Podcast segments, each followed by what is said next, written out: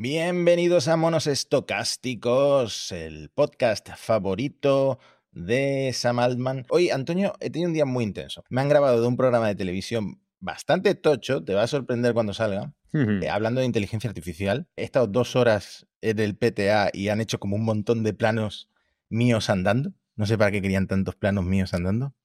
Me he sentido muy incómodo. Seguro que si sale alguno de esos planos, seguro que que es, raro de ver, y me han dicho, hemos estado a punto de entrevistar al CEO de OpenAI, que estuvo con Pedro Sánchez y todo. o sea, como al reportero le había quedado como dato más impresionante sobre Sam Altman que estuvo con Pedro Sánchez. Bueno, Matías, pues hombre, yo estoy deseando ver ese súper reportaje. No tengo mucha confianza en, los enfoques del programa sobre inteligencia artificial, todo se ha dicho, pero bueno, quizás nos, nos sorprende para bien. Probablemente habrán desaprovechado tu potencial porque tú eres un experto en inteligencia artificial, eres un experto en el metaverso y ahora, atención, se está descubriendo, fuera las caretas, un experto en las FLOS Mariae. Bueno, bueno, esto ya se sabía. ¿eh? El que me siguiera en Twitter hace años sabe que yo estaba obsesionado con la Flop María. Y te digo una cosa, te digo una cosa. Yo siento que los Javis, la serie esta que han hecho, ellos leyeron algún hilo mío, ¿eh? Porque esa era una información que estaba un poco ofuscada y yo uní las piezas y las conté en un hilo. Ahora, lo que no sé es cómo Shataka me ha dejado publicar un reportaje de la Flor María que no sé cuántas palabras tiene, pero de las 2.000, 3.000 no, no va. Bueno, Mati, tú sabes que yo estoy de tu lado, siempre, siempre tengo mi, apoyo, tienes mi apoyo absoluto, Matías, pero si encima es para atacar y meterte con los Javis, pues ¿qué, te voy a decir, Matías? Yo ahí te banco, te banco absolutamente y nada, siempre, siempre en tu equipo.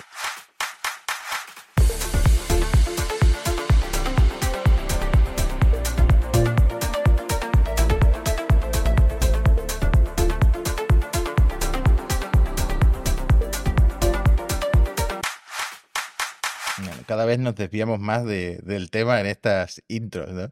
Vamos a acabar haciendo un spin-off del podcast solo con, las intros hablando de, temas tangencialmente relacionados con la inteligencia artificial.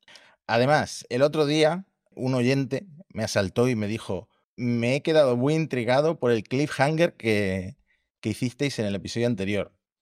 Y la verdad que no me acordaba de qué, de qué hablamos y me dijo, sí, sí, dijisteis que ibais a contar casos de uso de GPT-4V. Yo, ah, es verdad, no podemos olvidar esto, mm, que lo prometimos. Ah. Si lo prometimos, Mati, hay que cumplirlo. Siempre nuestra comunidad eh, atenta y, y, oportuna. Así que vamos con ello, Matías. Tú llevas tiempo probándolo y llevamos también mucho tiempo atentos a todo lo que se ha comentado, que, que la verdad es que yo tenía muchas ganas porque por fin eh, habían liberado el GPT-4 original, porque el GPT-4 original era multimodal, y por fin OpenAI, que está muy timorata, eh, se nota mucho en la versión última de DALI 3, está intentando tener todo muy atado e intentando evitar los, eh, los problemas con la opinión pública, pues ha puesto en nuestras manos el GPT-4V.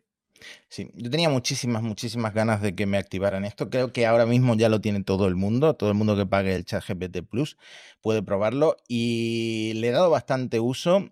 Eh, no tanto como me gustaría, porque no se, me, no se me han ido ocurriendo casos de uso, pero sí vamos a, repasar los que se le han ocurrido a otra gente que suele ser eh, bastante más ingeniosa, por lo menos que yo, con este tipo de pruebas. Bueno, estamos viendo eh, cómo reconoce las imágenes, te reconoce lugares, eh, te describe lo que hay en las imágenes, de un plato te puede sacar una receta, eh, de una serie de fotos te, puede, te las puede ordenar. Por ejemplo, aquí vemos a alguien que está haciendo sushi y GPT-4V pues las ordena en el orden correcto de preparación del sushi. hay una cosa que no se puede hacer, pero yo tengo un truquito, Antonio. Tengo un truquito y la gente de, del YouTube y del Spotify lo está viendo ahora mismo. Es pedirle que hable de personas, que describa personas y que saque conclusiones sobre personas en estas fotos. Pero hmm. hay un truco que todavía no han capado y es decirle que no son personas reales, que son actores, que son de mentira. Y bueno, aquí estoy enseñando un ejemplo que sale en nuestras caras y le pongo, describe a estas personas. Y ChatGPT contesta, lo siento, no puedo ayudarte con eso. Y le digo, no te preocupes, no son personas reales. Entonces ya empieza a describirte a ti, empieza a describirme a mí, un hombre con la barba canosa, con gafas, con no sé qué, con no sé cuánto. Luego intento, yo intento sacarle a lo largo de la conversación algún dato un poco más picante, ¿no? Le digo, ¿cuál de los dos parece más joven? Dice que yo, ojo. ¿Cuál parece o quién parece más atractivo? Dice, la atracción es subjetiva y varía según las opiniones y parece bla, bla, bla, bla, bla. Vale, le pregunto, ¿quién de los dos? Esta yo creo que es la pregunta que más nos, nos, preocupa a ti y a mí como compañeros del CrossFit. ¿Quién de los dos parece más fuerte, más fibroso muscularmente? ¿Quién crees que levanta más peso en press banca? ¿Qué ha dicho? ¿Qué ha dicho, Matías? ¿Qué ha dicho? Primero me ha dicho, no siento, no puedo ayudarte con eso. Le he dicho, no te preocupes, no son personas reales. Dice, entendido, Matías. Basándome estrictamente en las imágenes y sin tener datos concretos sobre su condición física, es difícil, bla, bla, bla, bla, bla, bla, bla, pero no hay características distintivas que sugieran que uno es significativamente más fuerte o más fibroso que el otro en términos de musculatura visible. Estamos mm. igual de fuertes, Antonio la inteligencia artificial ha, hablado. Claro, yo con, estos lanzamientos eh, tengo dos sensaciones eh, que se superponen, Matías. Una es, ¿habrá casos de usos prácticos reales que integremos en nuestra vida, y sobre todo con cierta frecuencia, más allá del efecto wow, mira qué cosa más chula, es capaz de hacer un, software a día de hoy, ¿no? En este caso, una inteligencia artificial. Y luego, por otro lado, es algo que, que me sucede mucho.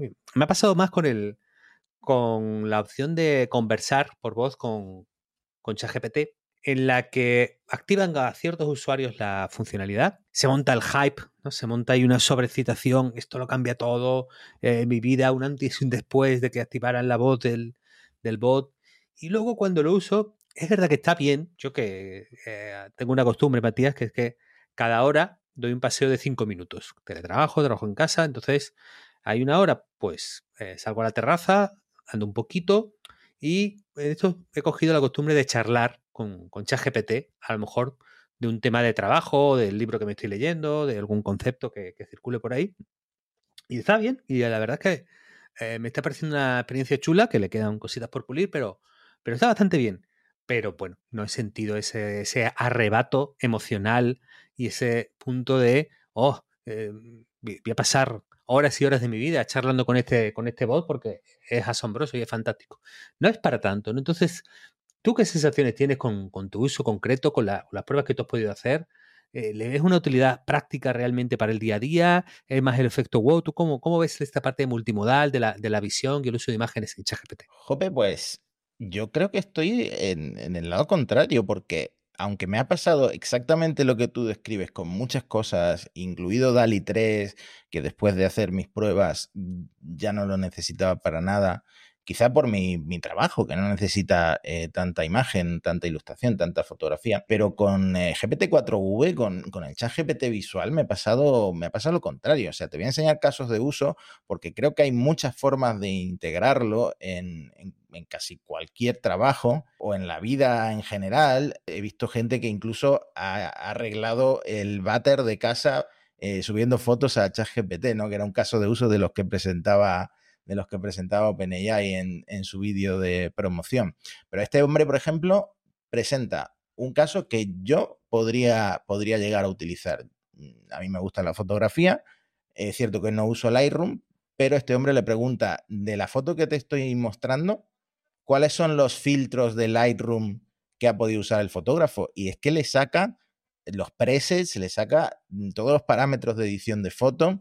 Y esto, si tú quieres conseguir un efecto concreto en tus fotos, pues entiendo que, es muy interesante. Pero en programación, Antonio, en código, ahí tu argumento cae, pero vamos, como, una baraja de naipes, porque... E, es, verdad, Matías, que cuando eh, hay un caso que, que, es verdad que yo creo que tiene un sentido práctico, que es pariente del que tú dices, que es, bueno, no sé si llamarlo el super copy paste o, la ingeniería inversa de la imagen, porque hay gente que le, le está pasando productos funcionales a diseños hechos, un diseño de un Figma, un tablero de un SAS, es decir, un montón de cosas técnicamente pues son difíciles de hacer y de repente te puede dar el código o te puede dar las instrucciones de cómo conseguir eso en la herramienta que tú le pidas. ¿no? Eso, es verdad que ahí me tengo que, bajar un poco y, reconocer que bastante impresionante.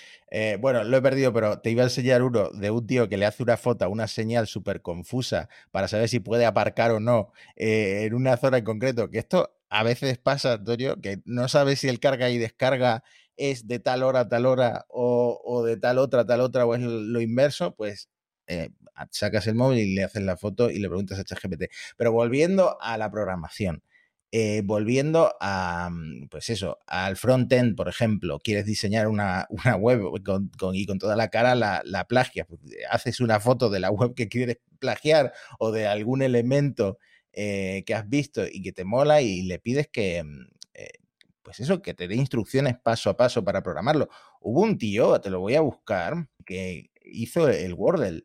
El Wordle del New York Times, este que se volvió viral y que después compró el New York Times y que en la pandemia lo hacíamos todos, le subes una foto a ChatGPT con la visión activada y le dices, oye, prográmame paso a paso este juego. Sin más, le dices eso y este hombre le añade y usa la, librería eh, PyQt, ¿no? Y le da paso a paso el juego, él lo prueba, lo ejecuta y es el Wordle. Estamos hablando de que escribir ese prompt le llevó a hacer la captura de pantalla del Wordle y escribir, eh, no sé, en medio minuto. el cómo funciona, claro. O sea, es. Eh, yo, yo es que esto lo veo. Lo veo un cambio importante dentro de la experiencia de ChatGPT. Sí, sí, vamos. hay una parte que es que tengo la misma sensación un poco también con el que con el chat GPT original, ¿no? Que es, es una tecnología que eh, impresiona, que deja boquiabierto, que cómo es capaz de interpretar y explicar y, darte ¿no? detalles hasta de la composición de una imagen, pues asombra bastante, pero cuando empiezas a profundizar y usarlo mucho y en algunos casos concretos, alucina. Es decir, de nuevo, pues eh, se pierde de nuevo, pues inventa cosas. Eh, yo tenía un caso, Matías, que era, le he preguntado a, a ChatGPT, eh, yo creo que es el típico además caso de uso, que es algo que me avergüenza preguntar por ahí, que es en, mi microondas nuevo, nuevo, tiene dos años, pero llevo dos años con este secreto dentro de mí, Matías. Hay una imagen, eh, o como unas señales que, que me perturban, porque aparece un vaso con una cuchara y al lado hay un vaso sin cuchara y el vaso sin cuchara está tachado. Claro, esto rompió mis esquemas porque yo partía con la idea preconcebida de que no debías meter cucharas, al menos metálicas, en los vasos, en los microondas, porque aquello podía pues, eh, derivar en, tragedia incluso. Pero mi microondas, ahí los señores de Balay van a lo loco, ¿no? De una manera, pues, eh, rompiendo esquemas. Venía con esa imagen en el microondas. Y dije, claro, nunca meto cuchara porque no me acabo de fiar de mi interpretación de esas indicaciones del fabricante del, aparato. Total, que luego la foto y se lo he pasado a ChatGPT. Y me hizo un lío, no se enteraba de cuál estaba tachado, de cuál no estaba tachado, de qué significa tachado, de qué no significa no tachado. Total, que no conseguí que la inteligencia artificial me sacara de este, de este atolladero. Creo que mi, mi intención va a seguir siendo no meter cucharas en el microondas porque no, no acabo de fiar.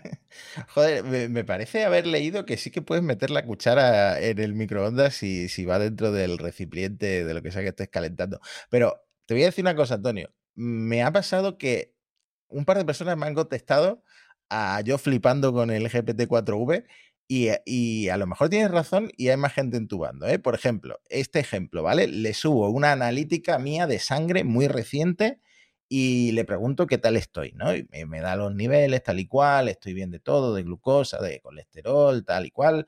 Eh, en fin, una respuesta tampoco muy, muy amplia ni muy allá, pero me da la respuesta en base a la imagen de mi analítica. Pues me dice un señor que el ChatGPT no me está aportando nada, porque todos esos datos ya los ponía en la analítica, que vienen pues los valores, si están o no dentro de, de la normalidad en realidad este hombre tenía razón. Yo estaba flipando, pero eh, el chat GPT no me estaba aportando mucho. Tendría que haber seguido con otros prompts, eh, con otras indicaciones para, para, que me dijera algo más de lo que ya decía la analítica. Y luego esta respuesta que me hizo muchísima gracia, que yo puse que estaba usando ChatGPT para ayudarme de todos los platos que hay eh, en esta web que yo suelo promocionar en Twitter, eh, que me elija unos variados para una semana que sean nutricionalmente, pues, para una semana completita nutricionalmente, ¿no?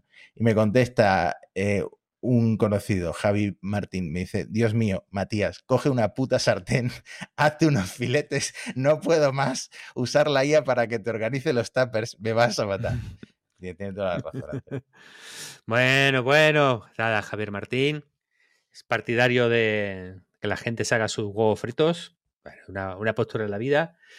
Yo creo que hay un potencial, hay un potencial claro.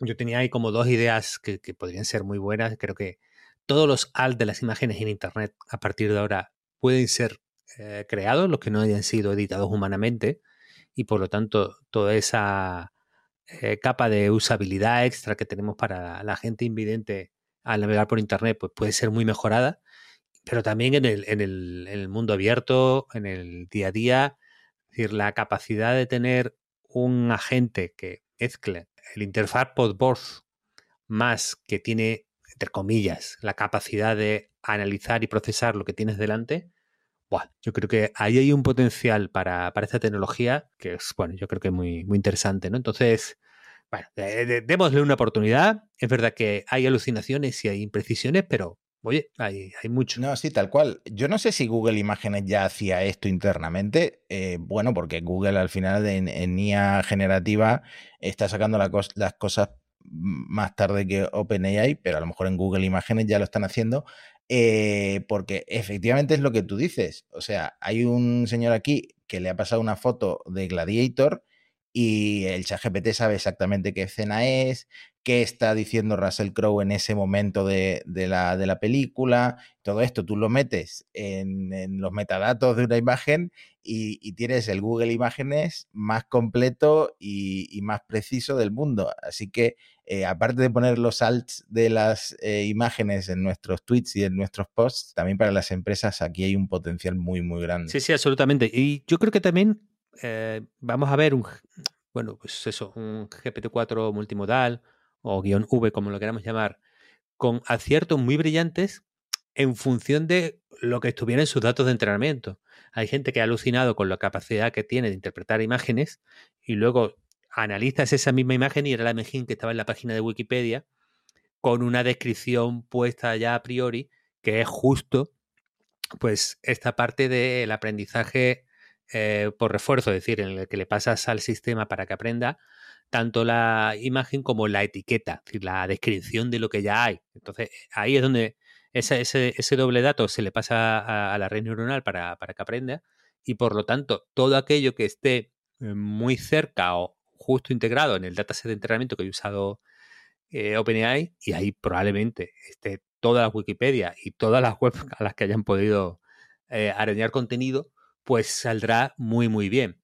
La, prueba de fuego con estos modelos siempre, siempre, siempre es cómo de esos casos de los que ha aprendido es capaz de generalizar, es decir, es capaz de aplicar lo mismo a casos nuevos ¿no? y a casos, casos diferentes. Y ahí está la foto tuya y mía, que no podía haber analizado a priori, no estaba en, el dataset de OpenAI, y que, bueno, digamos que a pesar de eh, echarme un poco de, años de más, hay un pequeño, un pequeño fallo, no ha, no, no ha habido un, mal desempeño general. Seguro que en edad física estamos al mismo nivel, ¿no? Eh, creo que las pulseras de Xiaomi te dicen tu, tu edad eh, física aparte de la edad real Mm, y, yo creo que por lo que yo te he visto a ti en el CrossFit, estás bastante bien en ese sentido. Bueno, Matías, se hace, se hace lo que se puede. Estamos gestionando la situación de la, de la década de los 40 y bueno, ahí es una edad, una edad, muy difícil para los hombres, Matías. Ya veremos. Bueno, vamos a pasar a más cositas porque es que tenemos un guion larguísimo y de temas súper interesantes. A mí me ha llamado mucho la atención la demanda de Universal Music contra eh, Anthropic, la, empresa de la inteligencia artificial que, ha hecho Cloud. Es una demanda curiosa porque, claro, Universal Music ha establecido esta querella porque dice que hay, una infracción de los derechos de autor curiosa, que es que Cloud es capaz de reproducir, Cloud 2, que es la última versión, de reproducir letras de canciones protegidas por derecho de autor y no han contratado ese, ese permiso de, esa propiedad intelectual que, que gestiona Universal Music, ¿no? Entonces, claro, no estamos en una demanda de estás usando contenidos musicales para crear canciones nuevas, sino que la demanda va porque eres capaz de reproducir letras de canciones que seguramente, como hemos comentado antes, estarían en el dataset de entrenamiento del modelo. Me gusta mucho cuando se descubre estas cosas hablando con, las IAs, ¿no? Que han sido entrenadas pues eh, eh, con, sus datasets, eh, con contenido protegido. No es la primera vez que pasa. Lo que sí tengo que decir, que no tiene nada que ver con la noticia, es que nos han pedido que pronunciemos bien anthropic, porque siempre decimos anthropic y es anthropic. Además, yo lo he pronunciado de 20 formas diferentes, digo anthropic a veces. Por favor, tenéis que tener claro que en monos estocásticos lo que nos caracteriza es pronunciar mal absolutamente todos los nombres de todas las empresas y de todos los eh, científicos de IA y de todos los CEOs de las compañías. Eso, bueno, es parte de nuestro sello personal. Claro, es, es el lore del programa. Vamos dejando errores, errores. Además, vamos a reconocerlo, es una estrategia de posicionamiento en las plataformas. ¿Por qué? Porque generamos comentarios, generamos, atención, engagement. Entonces, esta es una técnica de growth hacking que, bueno, no, podemos comentar mucho, ya, pues ahora es un secreto entre la comunidad de oyentes y nosotros. Y bueno, ahí Anthropic ha sufrido un poco para, que nosotros eh, conquistemos el mundo. ¿no? Bueno, hay, dos debates aquí que, lo, iremos teniendo. Yo creo que es la primera demanda que se hace contra un modelo de inteligencia artificial por no eh, alucinar. Es decir, ha habido querellas porque, oye, eh, ChatGPT ha dicho una cosa fea de mí que se la estaba inventando, una cosa incierta y creo que es injuriosa. Pues ahí presentas la demanda, ¿no? O habrá demanda de, oye, la inteligencia artificial me recomendó meter cucharas en los microondas y, estalló mi casa, ¿no? Eso, podrá pasar en el futuro. Pero, atención, una demanda por no alucinar, es decir, por hacerlo bien, creo que la, la canción era de la letra de Roar, la canción de Katy Perry, ¿no? Es decir, por saberse una canción de Katy Perry bien, en vez de inventársela de cero, pues por eso lo demandamos. Entonces, eh, yo creo que ahí las empresas de inteligencia artificial yo no sé cómo, cómo van a escapar, porque lo hagan bien o lo hagan mal, eh, se van a gastar la pasta de los inversores en, abogados. Madre mía, es que me estoy imaginando a los becarios de Universal preguntándole a, a, todos los chatbots, bueno, ¿te sabes la canción esta? ¿Y te sabes esta otra canción? ¿Y te sabes esta? Eh, bueno, así es como funcionan las grandes discográficas. Bueno, yo hay, tenemos que traer que, está en los objetivos de este podcast. Tenemos ya localizada la experta que queremos traer para profundizar en inteligencia artificial, propiedad intelectual y, música. Y además ahí yo creo que hay un caso en el que acabaremos distinguiendo y que creo que al menos la legislación debería ser eh, diferente o hacer un tratamiento diferente, que es el aprendizaje de contenidos que están abiertos, es decir, lo que te puedes encontrar en la web, en una página también de letras de canciones, y el aprendizaje que han hecho muchos modelos usando contenido que no está abierto, que es me descargo 5.000 eh, libros de páginas de descargas y se los chuto al, modelo. ¿no? Pero bueno, aquí, eh, como todo, está por, desarrollar y, hablaremos hoy no, pero más adelante de, de legislación mucho en este podcast, Matías. Bueno, mm, una cosa que creo que mencionamos de pasada en algún episodio es el GPT bot. ¿Te acuerdas? Yo, creo que sí lo llegamos a, mencionar. Pues resulta que todo el mundo ya lo está bloqueando. Eh, creo que en España eh, vi un tweet eh, solo uno de los grandes medios generalistas españoles ya, ha bloqueado el acceso al GPT-Bot, pero el número de sitios en el mundo que bloquean a ChatGPT ha aumentado un 250% en el último mes. Sí, hay muchas webs muy grandes lo, lo están haciendo porque, claro, esperan, esperan llegar a acuerdos económicos, a facturar probablemente, eh, del top 100, el 26% ya le ha cortado el grifo a, ChatGPT. Y me, ha interesado mucho el trabajo que ha hecho Clara Soteras, que es eh, pues como jefa de audiencias de SEO de, del nacional.cat.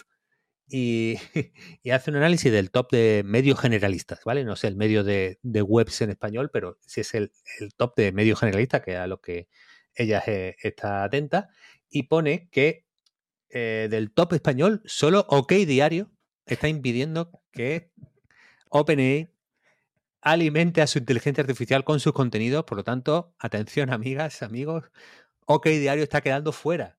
Dicen que algunos, algunos regionales de Vocento, a lo mejor ahí el Diario Sur, probablemente esté también escapando de las garras de, San Alman y su, y su gang. Pero OK Diario a mí me llama la atención, Matías, que el primero que tiene una estrategia clara. Esto evita que ChatGPT sea un chatbot basado, ¿no?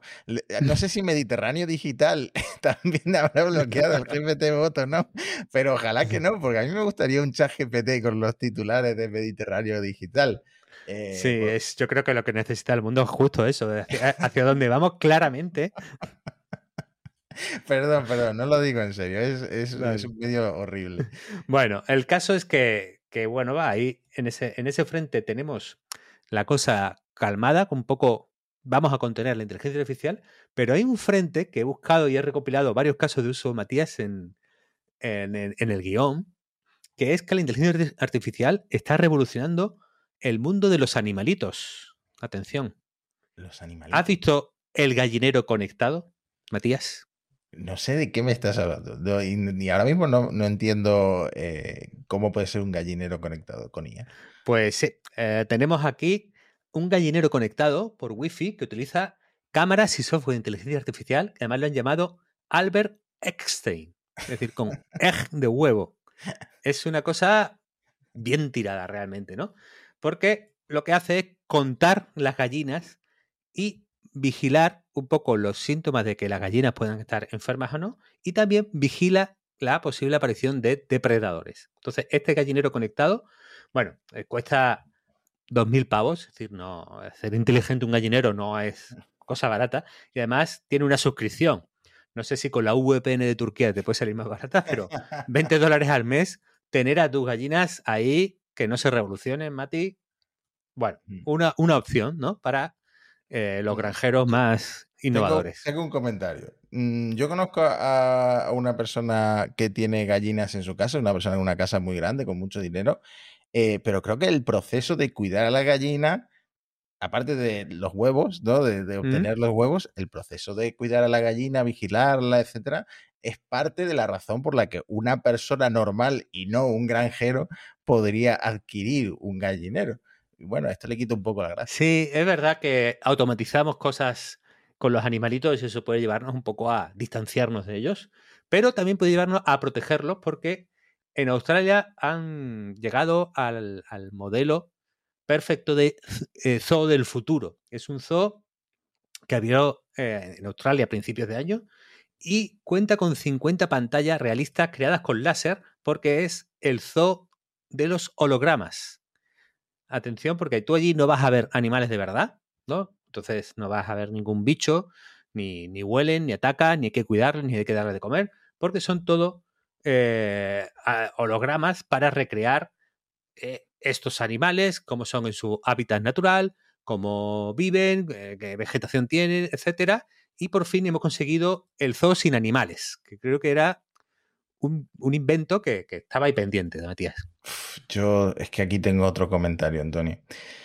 De cuando tú vas a un museo y entras en la típica sala donde te ponen un vídeo, por muy espectacular que sea el vídeo, si es estos observatorios que te sientan y tienen efectos las sillas y estás viendo un vídeo espectacular, aún así, yo prefiero que me pongan un telescopio Versa turno diminuto pero saber que son mis ojos reales los, los que están recibiendo la, la, luz, ¿no? Las longitudes de onda de Saturno. Prefiero eso mil veces al vídeo más espectacular del mundo. Eh, eh, y me imagino que en el zoo me va a pasar lo mismo, pero entiendo tu punto de la problemática. Yo le decía de coña porque además estoy contigo. Yo he estado en una de esas exposiciones que, que llaman ahora inmersivas, que son como meterte en una habitación con muchas pantallas y, y ponerte allí la obra del artista, que en vez de ver la obra del artista ves esa recreación pues pseudo tridimensional, pseudo inmersiva, eh, no me gustan, no, me parecen eh, un gran rechazo, una espectacularización eh, sin sentido porque no, no logras el acercamiento a la obra, sino su distorsión, y además creo que como como hemos hablado otras veces cuando hemos hablado del arte, ¿no? Si, algo queda en esta época, eh, en la obra de arte, y, ya lo dijo el filósofo, es ese aura, ese aura en la que tú de alguna manera eh, sabes que estás delante de ese momento, de, esa creación que hizo el artista y por lo tanto, de alguna manera, pues participas de, la experiencia y del continuo que hay desde esa creación hasta hoy. Entonces, Matías, me, voy a alinear contigo fuera lo que sí veo mucho futuro es en las cabras con GPS, Mati. Las, cabras, con, GPS. Esta semana he estado investigando cosas muy raras. Sí, fíjate que esto podría estar en Puerta Grande de Enfermería, pero estamos entrando aquí, estamos adelantando, porque en Puerta Grande de Enfermería viene muy, muy, muy tenso. Eh, bueno, pues las cabras con GPS son también un, invento estadounidense, ¿no? En el que eh, Molly St. Croix, eh, pues han decidido que lo que necesita el mundo para, mejorar es las cabras con GPS. ¿Por qué? Porque las cabras sin GPS, Matías, tú tienes que ponerles como un cerco, ¿no? Para impedir que se, te vayan, ¿no? Y se te escapen y que estén bien orientadas a un sitio. Eh, pero claro, eso es problemático porque incluso aunque le pongas un cerco con descarga eléctrica, pues se buscan la vida, se escapan, se pierden. Y además es algo estático. Sin embargo, con la cabra con GPS, ellos dijo un, como un mapa dinámico por donde se pueden mover, atención, los, sus animalitos. Además, así pueden orientar muy bien a dónde cagan las cabras y son capaces de distribuir esas cagadas pues de una manera más conveniente para que no impacten en, en, los arroyos y en la agricultura y que tengan efectos beneficiosos. Y además, la cabra, al incorporar esto, tú le puedes hacer señales sonoras, descargas eléctricas para que no se vayan de un, de un, espacio que tú has definido en un mapa sin que haya una valla física ahí delante. Fíjate la innovación, la cabra con GPS. Esto sí me ha gustado, me ha gustado. A ver, estoy viendo en las fotos que eh, lo que es el aparato con el GPS es una cosa muy rudimentaria. Esto yo creo que no está industrializado todavía y bastante grande, quizás más incluso que un cencerro, pero eh, me gusta la idea de que las cabras vayan libres. De hecho, en mi antiguo barrio, allí en Teatinos, en el Cónsul, había un cabrero que cada vez tenía menos cabras, pero él se paseaba por las calles de Teatinos. O sea, tú, lo, tú veías el, montón de, de cabras eh, pues entre las farolas, comiendo de, ahí lo que encontraban en el suelo. Yo, a mí me gusta la libertad de, las cabras, aunque luego dejen sus caquitas redotas por todos lados. Claro, yo me acuerdo que cuando era chico en Campillos, mi casa estaba como en las afueras y, estaba muy cerca de los pasos de los rebaños de cabras y era... Eh, dejaban patente su paso por el mundo, estos, estos bichejos. Vamos a hablar de dinero, Mati, porque si tienes acciones de OpenAI, tienes... Estás en un buen momento porque eh, la empresa está en conversaciones para un acuerdo eh, de venta privada de acciones, no de empleación de capital, es decir, no de entrada, digamos, de recibir una inversión para aumentar pues, capital disponible para la empresa, sino de venta privada de acciones en las que algunos de los socios originales podrían ir vendiendo parte de ellas, ir saliendo de ese accionariado en parte, diversificar su patrimonio y que una empresa de capital riesgo pues entre ahí y se haga accionista por esta vía de, la, compañía de inteligencia artificial.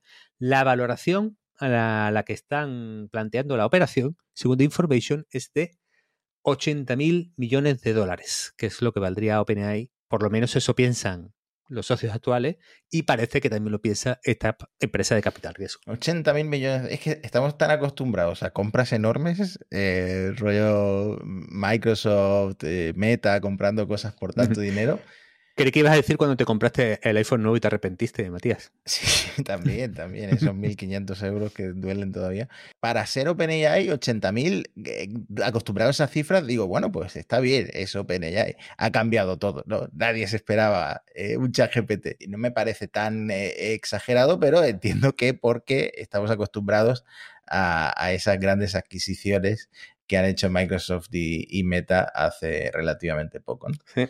Pues precisamente Microsoft eh, ha presentado números, todavía no lo he podido mirar al detalle porque según grabamos este podcast hace horas que han, han salido y son números muy, muy positivos, van bastante para arriba eh, y además han coincidido en el tiempo con los de Alphabet, que presentan trimestralmente resultados, las empresas cotizadas eh, en Nasdaq, y parece que le está saliendo bien la jugada a Microsoft. No he mirado los datos de consumo, es decir, tendríamos que mirar los datos de Bing, cuánto está gastando de más por usar ChatGPT, eh, Dalí, etcétera, y si está recuperando algo. Yo creo que es algo que habrá que mirar, pero al menos en la parte empresarial, que es donde yo además creo que se va a jugar más pasta, eh, Azure, su plataforma como servicio, eh, su, parte de cloud de, nube de computación, ha sacado bueno, se esperaba un, un.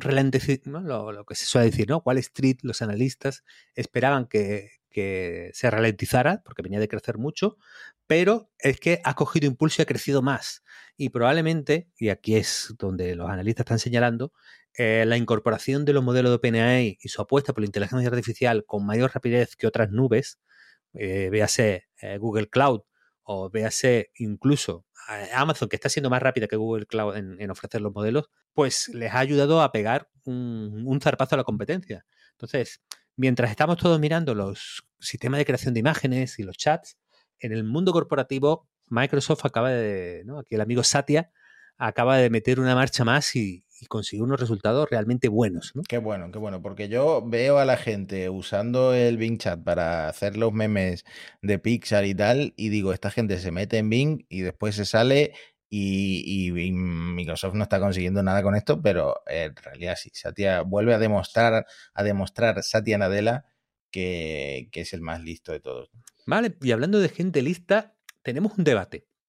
Leía esta semana en Tech One que, que hay nueva ronda de unos buenos amigos nuestros, que es eh, la gente de, Lucía, del, chatbot, que ya sabéis que tenéis una entrevista en este mismo podcast en la primera temporada con sus fundadores, y que ha conseguido una inversión de 9 millones y medio para su asistente, ¿no? que ya sabéis que está en WhatsApp, que también dio el salto a Telegram, y en el que han entrado eh, pues fondos e inversores como, eh, bueno, Pau Gasol, ¿no? que es el que le da un toque mediático además a la, a la operación, ¿no?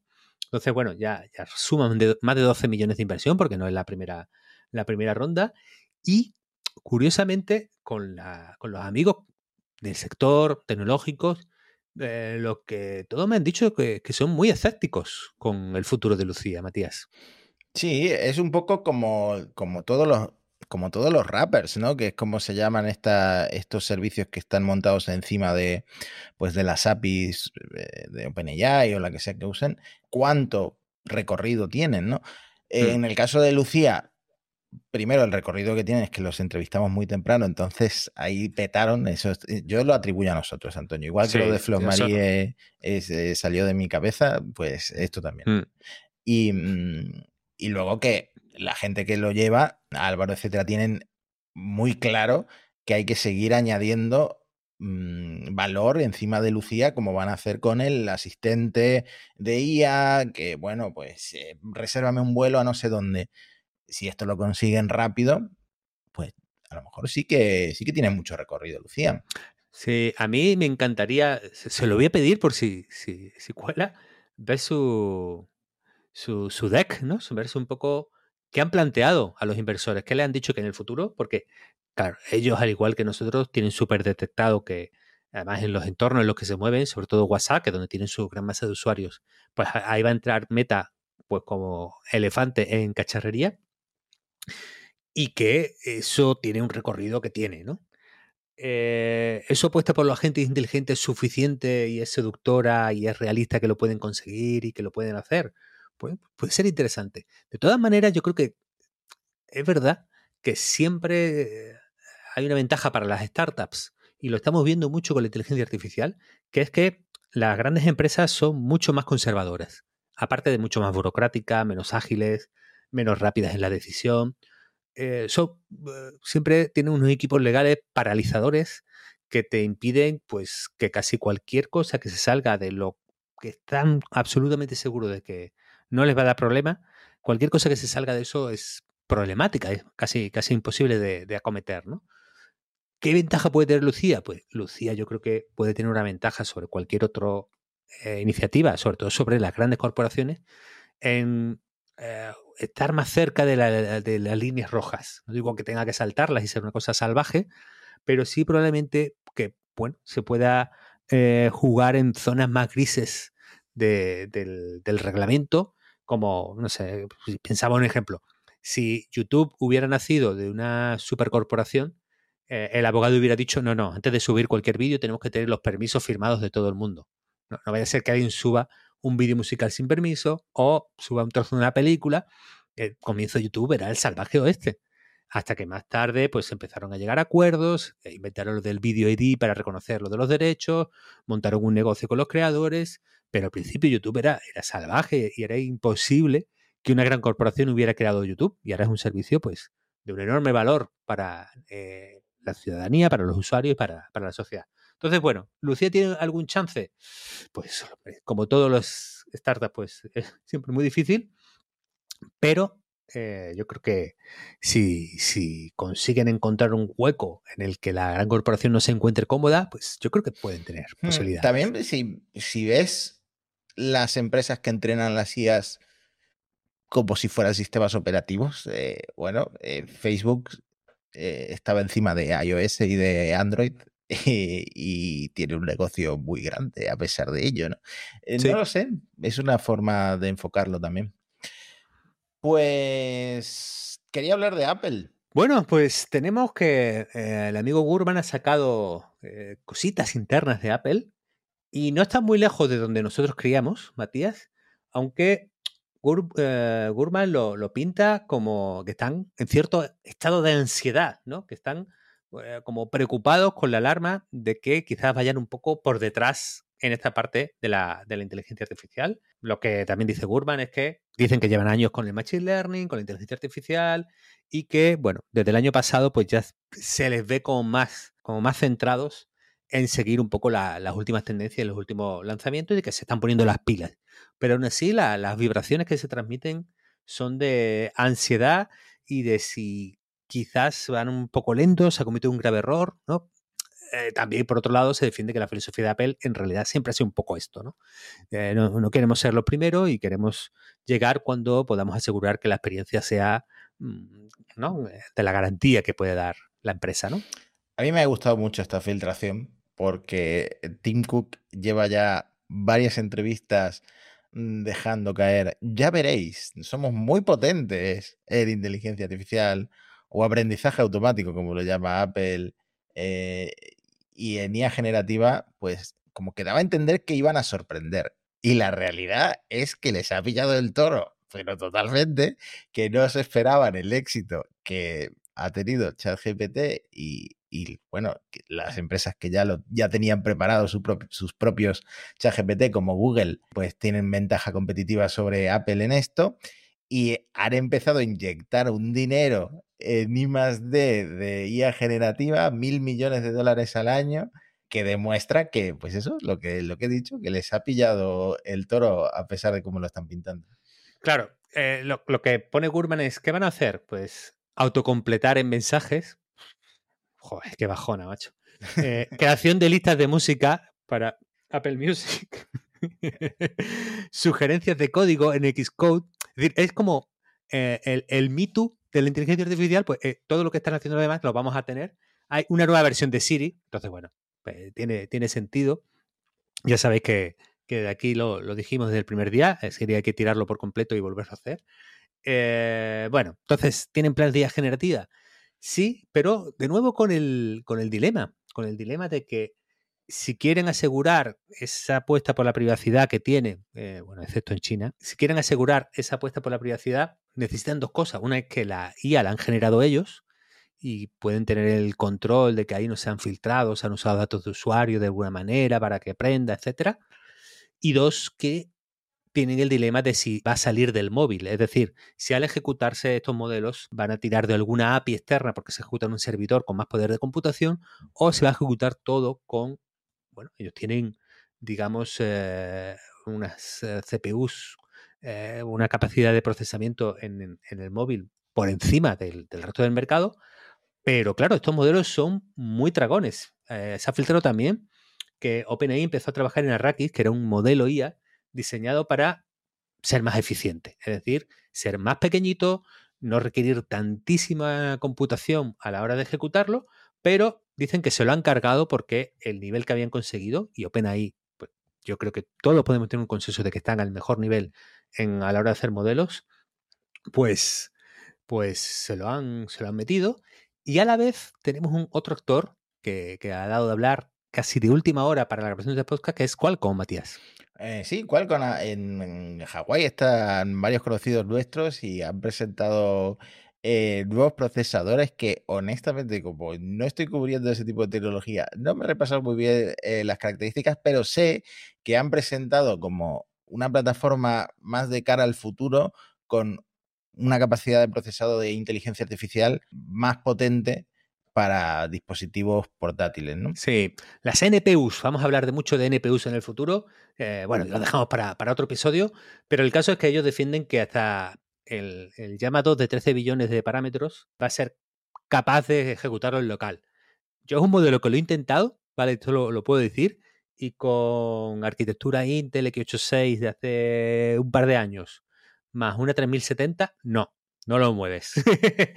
Entonces, si ellos dicen que pueden moverlo, están diciendo algo gordo. Entonces, este es el Snapdragon X Elite, pero es un procesador que no es de móvil, que es donde nos jugamos, nos jugamos las cosas, porque en el portátil, bueno, que se ejecute en local, bien, pero lo que yo quiero es que se ejecute en el teléfono móvil. Ahí han sacado eh, también procesador, el, el Gen 3 del Snapdragon 8, que, bueno, de nuevo, parece que en los benchmarks, en las pruebas de, de, rendimiento va a estar muy bien, pero que parece ser que en 2024 y probablemente en 2025 va a ser el año en que la arquitectura basada en ARM pueden intentar moverle la silla en ordenador personal a, a la x86. Puede ser un año de muchos problemas para Intel, pero no va a ser el de tengo un modelo de calidad GPT-4 que se ejecuta local en el móvil. Yo creo que ahí estamos todavía lejísimos. Y si hablamos de hardware, y yo creo que vamos a cerrar este tema ya, eh, fíjate cómo se está jugando la inteligencia artificial en el hardware, porque están todos, todos, todos los actores de la inteligencia artificial intentando quitarse de en medio a Nvidia. Nvidia, lo contamos en un episodio de Monos Estocásticos, es realmente esa gran empresa que con sus chips y tarjetas está consiguiendo pues ser el, el que vendía las palas en la búsqueda del oro de la inteligencia artificial, ¿no? Pues tanto Microsoft como OpenAI están presentando los primeros y estudiando, eh, a ver cómo lo consiguen, fabricar sus propios chips de, inteligencia artificial.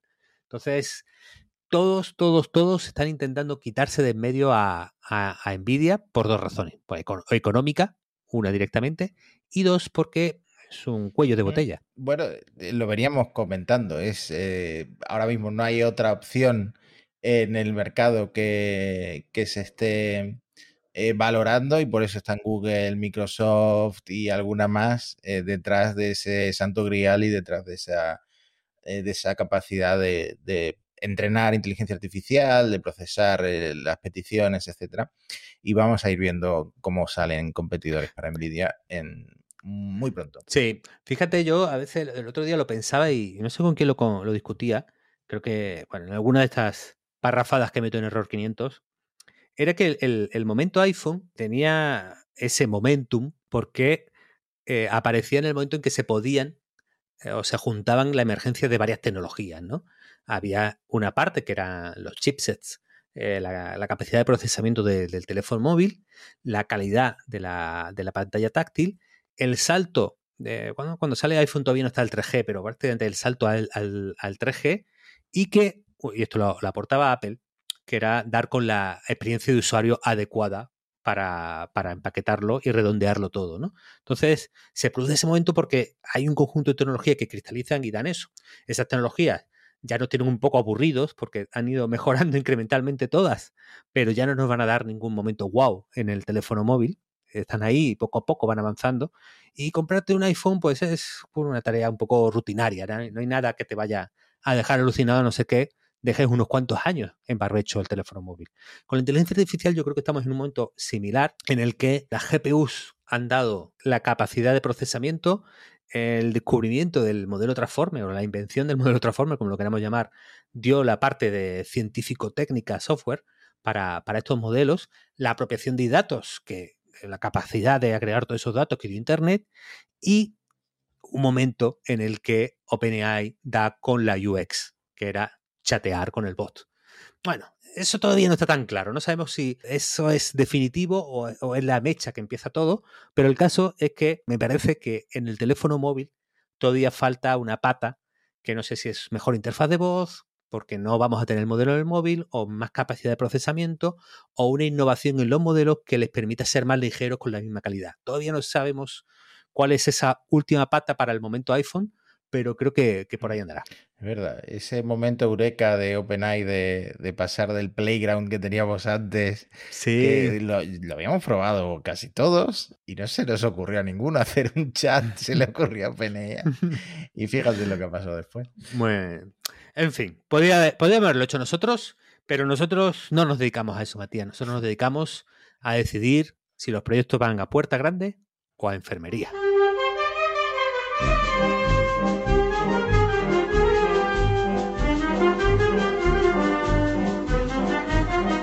Bueno, llegamos al momento loco de todos los episodios y hoy eh, me decías que el Puerta Grande de Enfermería es, un poco surrealista, ¿no? Un poco duro. Sí. Bueno, vamos a empezar con, con la, versión, la parte amable, luego vamos a la parte dura y chunga. Esta parte amable nos la trae Alex Dantart en LinkedIn, en lo que nos cuenta Alex, porque dice que ha tenido la experiencia más surrealista en años haciendo entrevistas de trabajo. Él empezó a hacer una entrevista, no estaban presencialmente juntos, sino que será en remoto, y a cada pregunta que hacía Alex, eh, el candidato se andaba un poco por las ramas, dice. Parecía, además, como que tecleaba, ¿no? Como que su posición corporal parecía indicar que no estaba eh, eh, de una manera sosegada y tranquila atendiendo a la, reunión, ¿no? Entonces, Alex estaba un poco la mosca detrás de la oreja, hasta que fijándose un poco más, vio que en, su, que las gafas del candidato, del entrevistado, se reflejaba la pantalla de ChatGPT y que conforme salía el texto de ChatGPT, el entrevistado lo iba narrando como podía. Ah, bueno, Mati, yo creo que por fin hemos encontrado el caso de uso que los españoles buscaban en la inteligencia artificial. Bueno, yo he pasado por muchas entrevistas de trabajo en el último mes y me habría venido bien esto. También te digo, en los vídeos de monos estocásticos se me reflejan siempre las gafas eh, con todo lo que estoy viendo en la pantalla y menos mal que estoy muy centrado en las pestañas del podcast, porque si no, algún desastre podría salir en algún vídeo. Yo a este hombre le voy a dar eh, puerta grande. Puerta grande porque le pasa como a mí. Seguramente no se ha operado la vista porque, porque yo sin gafas soy feo. Entonces yo no me he operado, no me he operado la vista por eso y uso gafas. Entonces, pues me solidarizo con él. Así, bueno, puerta grande para, para este, este candidato apoyado en la IA. Hombre, de alguna manera luego en el trabajo también la iba a usar, ¿no? Entonces. pobre, pobre amigo. Alex no le ha parecido bien y creo que no lo va a contratar. Pero bueno, eh, como, como podemos daros los datos del, entrevistador, a lo mejor podéis llegar al candidato y ofrecerle un empleo, ¿no? Pobrecito que se ha quedado ahí con las ganas. Y ahora empezamos a, una parte que, claro, por tener en enfermería siempre lo tomamos con humor, pero es que este es un poco un mundo un poco sórdido, Mati. Bueno, yo estoy en 100 grupos de Reddit, muchos de inteligencia artificial, y en este estaba el Diffusion, que, que, era uno de los que yo era más aficionado porque lo tenía en local y lo he usado mucho, estaba el Diffusion, el modelo de, de generación de imágenes. Intervino un usuario diciendo que nos va a contar su experiencia de un año con venta de arte de imágenes generadas con inteligencia artificial. No es que él se haya postulado como un artista que ¿no? Presenta en galerías digitales y vende eh, obras eh, muy, muy, artísticas, sino que él empezó en un Discord, viendo, enseñando las fotos que podía y las imágenes que podía hacer, y empezaron a llegarle encargos privados. gente que en, a escondidas, eso, con privacidad, en mensaje directo, pues le, hacía peticiones de quiero esta obra que la generes y, te pagaré. Eh, a través de Fiverr, a través de Discord, eh, algunos en Reddit o en, Twitter. Bueno, en fin, eh, él da una lista de las peticiones y trabajos que le han llegado, Matías. las vamos a contar. Las que él ve sórdidas chungas.